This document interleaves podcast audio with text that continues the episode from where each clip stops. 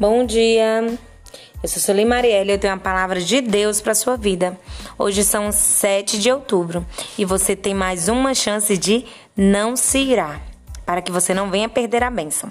A palavra de Deus está lá em Marcos 7, do versículo 26 ao 30, que diz: E a mulher era grego, Cira Fenícia de nação, e rogava-lhe que expulsasse de sua filha o demônio.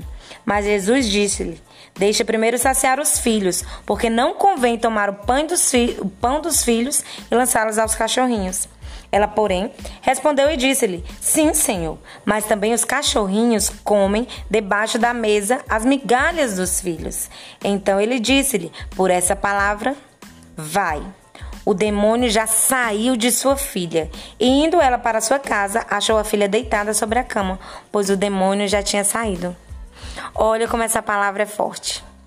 Ali, se nós formos nos colocar no lugar daquela mulher, quando a gente foi ali e clamou ao Senhor por um milagre, que Ele nos respondesse de tal maneira, nós íamos o que? Ficarmos chateados, irados e íamos embora. Só que a mulher ela foi sábia. Muitas vezes nós temos que usar de sabedoria.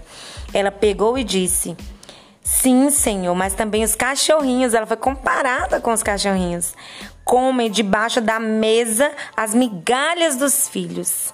E Jesus disse: Por essa palavra vai, o demônio já saiu da sua filha. Ela conseguiu o milagre.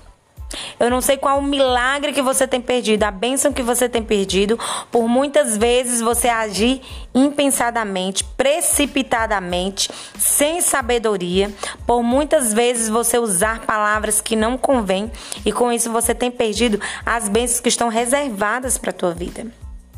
Muitas das vezes, a, palavra, a própria palavra de Deus diz que é melhor ouvir do que falar.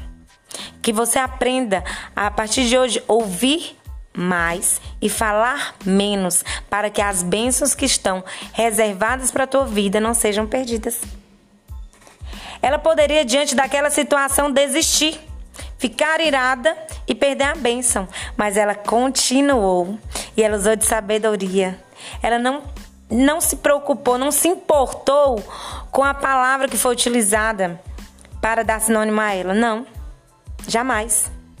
Ela simplesmente usou de sabedoria e recebeu o milagre que era que ela tanto precisava para a filha dela. Não sei qual é o milagre que você precisa da parte de Deus, mas a palavra que eu tenho é: não desiste, não perca sua bênção por momentos de ir.